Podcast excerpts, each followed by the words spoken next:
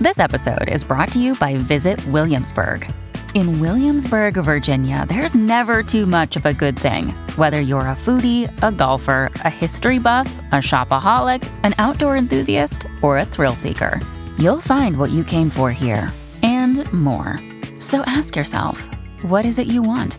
Discover Williamsburg and plan your trip at visitwilliamsburg.com.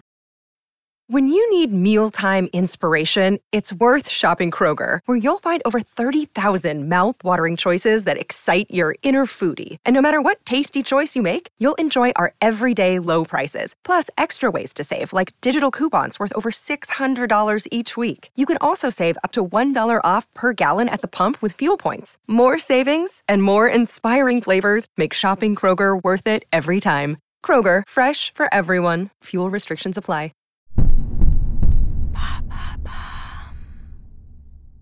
Pourquoi les films sortent-ils le mercredi? Merci d'avoir posé la question. Dans un monde où tout est interchangeable, mouvant, où rien n'est sûr, un univers résiste. L'univers des sorties de films au cinéma, toujours fixé à la même date depuis bientôt 90 ans. Le mercredi. N'importe où en France, si vous voulez voir le dernier Star Wars ou la dernière comédie romantique de Lisa Azuelos, soyez sûr que votre film sortira un mercredi Régularité, tradition, repère, les sorties de films au cinéma en France, un long métrage rassurant pour toute la famille.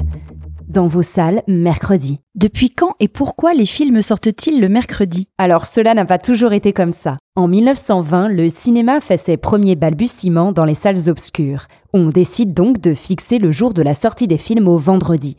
Cela permet aux projectionnistes de tester le matériel en amont dans la semaine et de diffuser sereinement l'œuvre aux spectateurs. Aussi, le seul jour non travaillé était le dimanche. La projection était donc bien installée pour le jour de repos national. Mais les réformes obtenues par le Front populaire en 1936 permettent aux citoyens de bénéficier d'un jour supplémentaire non travaillé le samedi. C'est l'arrivée du week-end. Cela contribue à la croissance de la fréquentation des cinémas et l'entreprise française de cinématographie Pathé décide de décaler le jour des sorties au jeudi, puis au mercredi, pour éviter tout souci technique avant les projections devant les salles remplies. Dans les années 70, le jour de repos des écoliers fixé au mercredi est une aubaine pour les salles.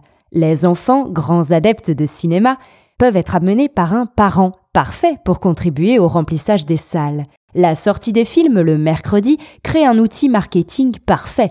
Une première vague de spectateurs voit le film en milieu de semaine, le bouche à oreille fonctionne jusqu'au week-end, et cela crée une deuxième vague d'audience le week-end, du vendredi au dimanche soir. Depuis 1937 donc, la tradition est conservée et cela fonctionne. Rien n'est venu perturber ce fonctionnement? Pour éviter que la télévision ne concurrence le cinéma, une loi a été instaurée au début des années 80 pour protéger l'exploitation des films en salle. Les chaînes de télévision hertziennes ont interdiction de diffuser des œuvres cinématographiques le samedi de 18h à 23h, créneau correspondant aux plus fortes affluences dans les salles obscures. De même, en règle générale, on ne peut pas regarder un film de cinéma le mercredi soir, le vendredi soir, le samedi toute la journée, soirée comprise, et le dimanche après-midi sur la plupart des chaînes de télévision gratuites. C'était la règle des jours interdits. En parallèle, et assez étonnamment, aucune loi n'a jamais encadré la date de mise à l'affiche des films au cinéma. Pour Kevin Bertrand, journaliste au film français et auteur, les professionnels ont choisi de conserver ce modèle car il permet de diluer les entrées sur toute la semaine et d'éviter un ventre mou après les trois premiers jours d'exploitation.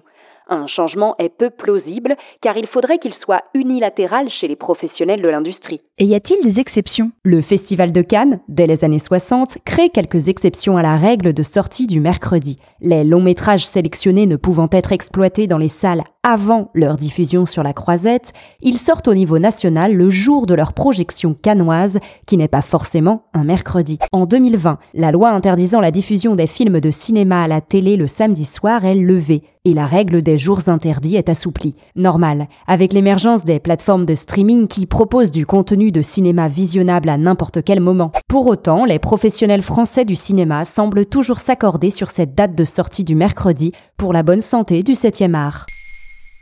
Maintenant vous savez, un épisode écrit et réalisé par Carole Baudouin. Ce podcast est disponible sur toutes les plateformes audio. Et si cet épisode vous a plu, n'hésitez pas à laisser des commentaires ou des étoiles sur vos applis de podcast préférés.